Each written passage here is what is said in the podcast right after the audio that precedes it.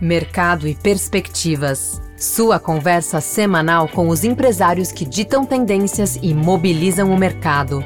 Uma produção exclusiva Fê Comércio São Paulo.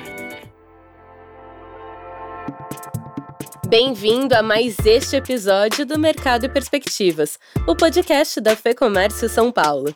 Neste episódio, recebemos Diego Colli, sócio-diretor da Pampilha, a marca de moda infantil feminina que em 2022 completa 35 anos de mercado. Hoje, a empresa conta com 12 lojas próprias, 5 mil pontos de venda multimarca e exportação para mais de 40 países. Óbvio que está existindo uma transformação no mundo, é óbvio. A gente tem que entender de fato o que, que o cliente está buscando, sabe? Porque também, senão, a gente vai querer fazer tudo e parece que a gente nunca está pronto para nada, né? Eu acho que existe também uma questão de vamos fazer bem feito, vamos começar. Nessa conversa, o Diego fala sobre a aceleração digital da empresa durante a pandemia, planos de expansão, modelos de negócios da marca e as expectativas para o mercado brasileiro. E se você é empresário, eu te convido a conhecer o Lab Fecomércio. Já pensou frequentar o ambiente que reúne outros empresários e líderes de mercado? Um lugar de troca de ideias e de conhecimento, com ferramentas de negócios e informações exclusivas para quem empreende? Quer saber mais? Confira agora o lab.fecomércio.com.br. Vamos ouvir então a conversa com Diego Colli, que é sócio-diretor da Pampili, em mais este episódio do Mercado e Perspectivas. Diego, obrigado pela entrevista. Eu queria começar falando sobre o modelo de negócio de vocês. A Pampilha é uma empresa com 35 anos. Isso no Brasil significa que vocês já passaram por várias crises, né? inclusive essa mais recente que é a pandemia. Qual é a diferença da Pampilha de dois anos atrás, em 2020, e a Pampilha de hoje? Como que a empresa sai dessa jornada? Para a gente começar aqui a conversa, Diego. Primeiramente, obrigado, Fernando, né, pela, pelo convite. Estou muito feliz de, de estar batendo esse papo também. Bom, sou a segunda geração da empresa, né? Meus pais, eles foram os fundadores e muito das coisas que nós passamos, né, dessas crises que nós passamos, essa eu pude viver na pele aí toda toda essa mudança e todo essa esse desafio que todas as empresas passaram, né, nesses últimos dois anos. É, Para nós foi foram momentos muito desafiadores, sem dúvida, né? A gente nós temos hoje 12 lojas próprias, é, mais de 4 mil, é, chegando a 5 mil pontos de venda é, no Brasil, multimarcas, né? Exportamos para mais de 40 países e isso faz com que a gente, com o momento da pandemia, a gente fez um movimento muito interessante. Nós tivemos duas frentes, Fernando. Primeiro, uma foi as pessoas, né? A gente olhou muito para nós, para nossos colaboradores, para nossos clientes, é, e a gente tentou ao máximo cuidar deles. Nós, nós temos hoje um Instituto Terra do Rosa, que é um instituto onde nós fazemos, cuidamos dos nossos colaboradores, né, e das crianças aqui da comunidade onde nós estamos aqui em Birigui, e nós fizemos um movimento que foi, nós trouxemos psicólogos do Brasil todo e fora do Brasil, onde a nossa intenção era cuidar das crianças, né, que é o nosso grande propósito, que é transformar o mundo num lugar melhor para ser menina. Então a gente, a gente fez um movimento onde nós nós cuidamos de mais de 200 crianças durante essa pandemia, porque uma das bandeiras da empresa é a saúde emocional, né? E uma outra frente importante foi a, a, essa, esse investimento, essa virada de chave da tecnologia também, né?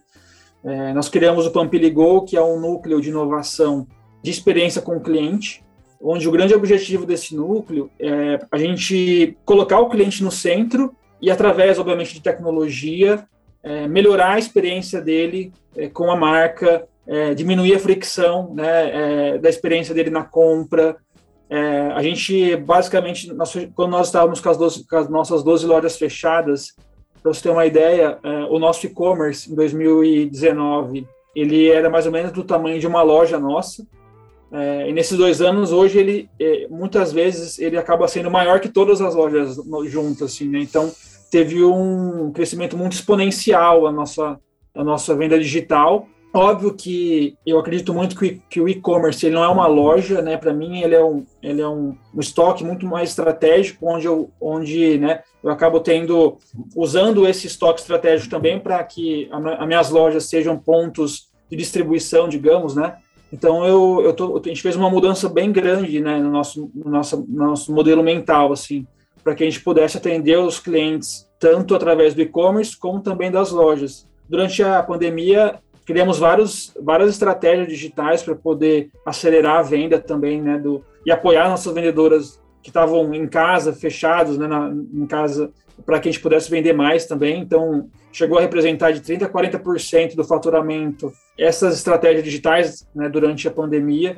Então, a gente não deixou de vender, a gente nós trouxemos o estoque basicamente todo para dentro do e-commerce e nós começamos a fazer estratégias mais focadas no cliente para que o cliente pudesse, é, através da tecnologia, né, ter acesso aos nossos produtos. Então, foi um aprendizado muito grande, assim, né? A gente vem numa transformação digital, a gente já vinha desde 2009, acelerou bastante nesses últimos dois anos essa transformação digital, mas é um processo sem volta, né, na minha visão. Porém, para mim, a tecnologia, ela não é o fim, ela é o meio cliente, para mim, tem que estar no centro. E é isso que a gente está colocando bastante, esse foco muito grande agora como estratégia, né? Do hum. customer centric, cada vez mais. Então, enfim, foram algumas lições aí que a gente nunca sabe tudo, mas eu acho que a gente tem que cada vez mais estar mais próximo do cliente, entendendo esses movimentos dessa mudança que está acontecendo no mundo, né? E vocês projetam essa presença digital mais sólida daqui para frente ou você acha que foi um período mais pontual dentro disso que você falou? A presença digital ela tende a ganhar mais corpo ou ela se intensificou agora no período da pandemia, tende a, a, a recrudescer um pouco, a baixar um pouco a participação? Como que vocês veem isso a partir de agora, entendendo também que a pandemia vai estar mais sob controle? Né? Hoje eu vejo assim, quando eu falo de presença digital, eu, eu, eu enxergo que não é só a venda pelo e-commerce, né? A gente está cada vez mais encontrando caminhos para que a gente possa acompanhar o nosso cliente. Quando a gente fala do nosso público, que é a menina, é, hoje nós atendemos as meninas de 0 a 13 anos nas suas fases e a gente acompanha muito essa mudança de comportamento que vem acontecendo e os seus pais, né, os pais que são acabam sendo shoppers, né, quem compra o nosso produto, estar no digital para a gente não é uma escolha, porque essa geração, essa geração hoje atual, ela, elas nascem digital, né? Para elas o, o on e o off ela, é, o online e o offline não, não tem muita diferença mais. Então, eu não acho que vai, que vai diminuir. Ela, na minha visão, cada vez mais a gente vai ter que ter estratégias O2O, que eu falo bastante, né, do online para o offline e do offline para o online, para que, que a gente possa estar mais próximo dessas meninas, porque elas, elas já nascem com esse mindset. Na minha visão, eu não acho que vai diminuir. Eu acho que as marcas elas têm que encontrar caminhos é, para que os dois é, o, online e o offline caminhem juntos, né? encontrar estratégias para que o online e o offline caminhem juntos, porque isso cada vez mais se intensifica quando a gente fala do metaverso, do, da, né, do, dos NFTs da vida e, e, tantas outras coisas que estão vindo. É, e para mim, no fundo, no fundo, Fernando, é, são relações. Né? É, como é que eu vou me relacionar com o meu cliente? O meu cliente ele vai estar nesses mundos. Então, nós precisamos entender eles e atendê-los da melhor forma possível, já é experiência para eles, sabe? Não é só o e-commerce, eu acho que vai ter um grande, uma grande transformação também desses itens digitais. Aí entram as NFTs, né? Então, a gente vai. Nós fizemos uma NFT ano passado para fazer um experimento. Agora a gente fez um, um, novo experimento que foi lançar um produto no físico e as menininhas vão ganhar no NFT, já vai ter, já vai estar tá habilitada para quando ser lançado o metaverso elas poderem, elas poderem usar nos avatares. Então, é encontrar formas novas e, e diferentes do que é o, o, tradicional de se relacionar com o cliente. É, e, e, futuramente também, com certeza, isso vai virar um grande negócio, né? Eu acredito muito nisso. É porque vocês têm um público muito bem definido, né? As meninas de 0 a 13 anos, aí, como você falou, e o desafio de trabalhar o multicanal ao mesmo tempo que vocês falam também com os pais dessas meninas, né? Quer dizer, vocês Sim. trabalham aí, vocês têm uma questão geracional toda para ser trabalhada também, né? É, cada fase é muito diferente, sabe? Quando a gente fala com a, com a, com a Mini, vai, que a gente, que a gente denomina aqui Pampili Mini, é, é falar com a mãe, levar segurança, confiança, credibilidade, e quando a gente vai para a fase de, dos 13 aos 7, é a fantasia, aquela fase mais lúdica, onde a menina ela busca essa cada vez mais essa ludicidade, né? E quando a gente vai para a fase dos 8, né, 9 até os 13 anos, a gente começa já a ver a, a fase da transformação mesmo. Então, e aí entra cada vez os pais estão presentes, mas de uma forma diferente, já. A gente percebe que quando a menina tem 10, 11 anos, ela já tem mais autonomia. Então, são fases distintas, por mais que nosso público ali é muito específico, né, quando a gente fala de menina, é, dentro dessas, dessas fases é, existe, existe uma mudança muito grande, né? E é uma grande responsabilidade nossa também, sabe, Fernando? Porque a gente está a gente participa de uma fase daquele, da, da menina onde ela ela está ela tá se transformando, né? Ela está se educando. Então, tudo que a gente fala, né, a gente também faz parte desse momento dela.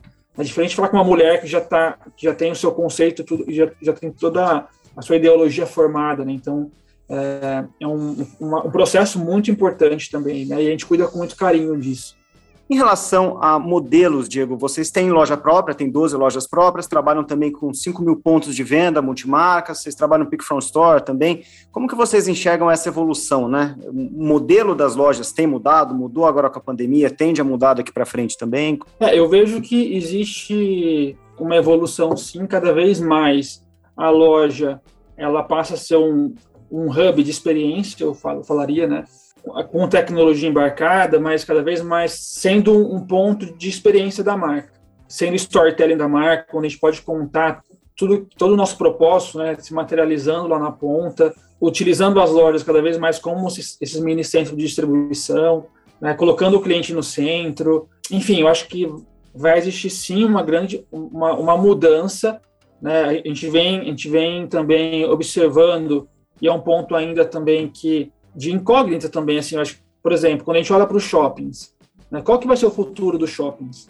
E é uma coisa que, inclusive, muitas pessoas vão, estão se perguntando, né? É, e os shoppings também estão se reinventando, porque a forma como o consumidor comprava não é a mesma que, ele, que eles compram hoje, né? quando a gente fala de franquias, por exemplo, hoje os principais pontos estão nos shoppings, né? Quando você olha para as grandes redes do Brasil de expansão, né, que tem franquias, redes de franquias, é, elas estão nos shoppings. Então, também tem um repensar não só das lojas, na minha opinião, como também desses grandes é, grupos né, que detêm os grandes shoppings do Brasil. Porque é, cada vez mais também eles vão ter que se tornar esses espaços de experiência, não só de compra, para que, que o cliente vá, tenha interesse de gastar, em, é, ter um custo de, de, né, de gasolina que cada vez é mais cara, né, de estacionamento, o que, que, vai fazer ele ir para o shopping e não, e não estar comunidade da sua casa e comprar os produtos que as marcas oferecem. Então, eu vejo sim que existe esse grande movimento, cada vez mais como é que eu gero experiência, cada vez mais como, como eu sou mais relevante para o cliente. Eu acho que essa palavra relevância ela é muito importante, vem ganhando muita força também ainda a gente não tem todas as respostas, eu acho que cada marca vai ter que vou voltar e colocar o cliente no centro mesmo, entender de fato o que que esse cliente está buscando e atendê-lo da melhor forma possível. Muito se fala né, dessas todas essas tecnologias embarcadas, mas eu acho que cada marca é, vai ter que encontrar a sua estratégia, sabe? Porque Óbvio que está existindo uma transformação no mundo, é óbvio. Também a gente tem que tomar um pouco de cuidado para não sair fazendo tudo, tudo, todo mundo tem que fazer tudo, todo mundo tem que fazer tudo. Eu acho que a gente tem que entender de fato o que, que o cliente está buscando, sabe? Porque também, senão a gente vai querer fazer tudo e parece que a gente nunca está pronto para nada, né? Eu acho que existe também uma questão de vamos fazer bem feito, vamos começar, né? É, senão, é porque eu, eu, existe essa sensação no mundo da tecnologia, né? Nós nunca estamos nunca tá bom, né? A gente começa uma coisa, já tem outra, já tem outra, já tem outra. Mas vamos, vamos dar nossos passos, vamos, vamos entender o nosso cliente, o momento do nosso cliente e atendê-lo da melhor forma possível, sabe? Eu acredito muito nisso. Bacana. E como que estão os planos B2B de vocês? Vocês estão com foco também em empresas? Sim. Então, hoje é o nosso principal canal, né, Fernando? Nosso, a, a Pampilha nasceu do B2B. É, hoje, é, e a gente é muito grato, né, por todo, toda a parceria que os nossos lojistas eles têm com a gente. Que nós somos o que somos hoje muito pelo trabalho que o, né, os nossos lojistas parceiros fazem é, durante esses 35 anos, né? A nossa ideia, sim, é, é, se fortalecer cada vez mais no B2B também. Né? A gente vem fazendo, vem, vem fazendo é, investimentos grandes em tecnologia. Eu acho que é, está, inclusive, está, nós estamos num processo junto com todo o nosso time de vendas, falando sobre esse futuro do vendedor cada vez mais o, o vendedor, o representante comercial, ele, ele se torna um consultor para o nosso lojista, né? É claro que a tecnologia está apoiando muito isso, dando, dando ferramentas para que esse, os nossos representantes possam é, gerar essa experiência cada vez mais é, potente, aí, digamos, né, mais né, na ponta lá para o nosso lojista, mas também eu vejo que, vai, que existe uma, uma transformação comportamental também é, do, do nosso, dos representantes comerciais, não só nossos, né, enfim, é, cada vez mais ele, eles entenderem do negócio do cliente, né? É, ajudarem o cliente a vender mais, ajudar o cliente a no sellout do produto lá na ponta, né? Então, eu vejo que esse é um ponto muito relevante de transformação. E, um, e o segundo ponto que eu vejo é, é cada vez mais também um, ferramentas que apoiem, por exemplo, né, plataformas de B2B.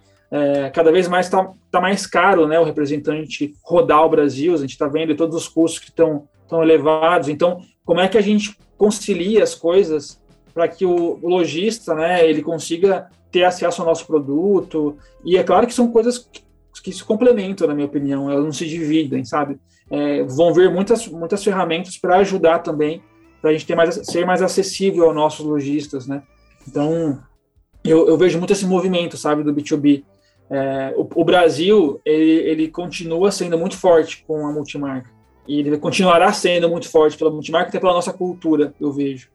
A exportação continua também no radar de vocês, né? Vocês exportam para mais de 40 países. Você acabou de voltar uhum. de Dubai, a gente estava conversando aqui antes da entrevista. Então, Sim. o mercado externo segue como, como norte aí para vocês. Sim, para mim, é, segue, segue como norte. Existe uma, como eu te falei, né? A Pampili, nós, nós, nós somos muito fortes na exportação de produtos. E, e eu vejo que o próximo passo nosso vai ser a internacionalização da marca porque existe um está da mesma forma como eu vejo que o Brasil também ele, ele está fazendo um processo né de, de reestruturação né e uma mudança aí também né cada vez mais como, como a gente colocou eu até te falei que a gente também está com plano de expansão de franquias de monomarca lá fora também os, é, existiu muito forte por exemplo eu estava em Dubai agora é, um movimento muito da China né na época eles começaram a buscar muitos produtos mais baratos é, e a China está tá muito próximo deles lá no caso, né? Enfim. E, e, agora existe um movimento também de busca por, por propósito, por produtos mais de valor agregado. Eles estão buscando muito isso. E o Brasil, para eles, é um país muito diferenciado pelo nosso design. O Brasil é muito reconhecido lá fora pelo nosso design, por, esse, por ser, uma, por ser um, um país muito acolhedor. Né? Então, nós temos muito. Quando a gente fala de, de valor agregado aqui, né? nós temos um, muitos diferenciais, eu vejo que a gente pode potencializar bastante fora do Brasil. Né? A gente já vê algumas marcas é, nosso segmento fazendo um trabalho muito interessante, ainda poucas, na minha opinião, dá para a gente crescer muito, e a minha ideia é a gente fortalecer também é, na, com essa frente estratégica de, internacionalização da marca. É, não só vender produtos, mas sim começar a construir uma marca forte também fora do Brasil. É, e isso a gente vai começar a potencializar a partir desse ano também. Diego, para a gente encerrar aqui, essa conversa falou muito de tendência, claro, mas eu queria saber o que você enxerga também como tendência no ramo de vocês, que mais que você enxerga como tendência no ramo de vocês, e como que está o olhar de vocês agora para esse ano especial de 2022, que é um ano bem complicado aí na economia, na política, como que vocês estão projetando esse, esse ano? Existe um movimento, assim, quando a gente fala do nosso mercado, né, nós tivemos sim muitos fechamentos de pontos de venda, né? Isso, é uma realidade, a gente não pode negar. Como também muitas empresas, indústrias fecharam, né? Então, é, na minha opinião, quem, quem fez um bom trabalho, quem tem uma marca forte, quem tem um propósito muito fortalecido, quem criou uma conexão com os lojistas no B2B e com o cliente consumidor final, saiu muito na frente agora. A gente vem tendo um semestre bom, é, é, nós estamos com uma projeção de crescimento de 15% esse semestre. Isso, isso vem acontecendo muito em cima desse cenário que eu te falei, porque assim, nós fizemos um, um dever de casa nosso também, né? A gente fez um trabalho interno, porque a gente sabe que o momento da economia é delicado, então também, óbvio que teve repasse, né? Aumento de, de, de preços, mas também existiu um trabalho muito grande internamente para que a gente pudesse é, repassar de uma forma justa para o cliente, para o nosso lojista, e isso é reconhecido hoje na ponta. Então, eu vejo que nós estamos saindo da pandemia muito fortalecidos, a palavra seria, sabe, Fernando, quando a gente olha para isso, né? E, e as minhas perspectivas de futuro, eu vejo que a minha intenção é cada vez mais que a gente crie um, ecossistema de negócio. A gente, a gente, fala muito isso, né, quando a gente fala de tendência, cada vez mais as marcas criando ecossistemas, né? E a gente olhar para isso e colocar nossa, nosso cliente no centro e desenhar estratégias para que a gente possa atendê-los da melhor forma possível.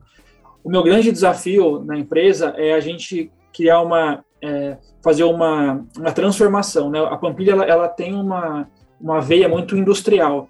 porque ela veio da indústria, né? Hoje, hoje o nosso principal business é a indústria de calçados e bolsas e acessórios, né?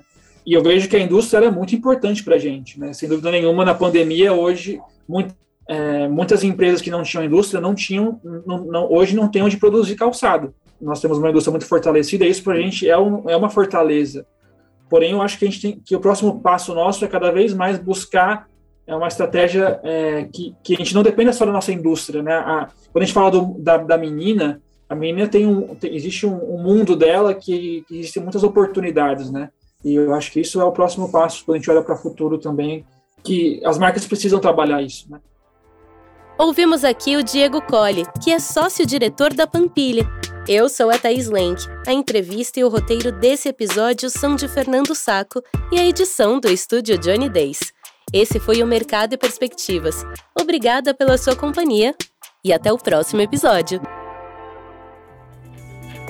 Informação e análises inéditas, mobilização empresarial, ferramentas de negócios exclusivas. Tudo isso você encontra no lab.fecomércio.com.br. Acesse agora e confira.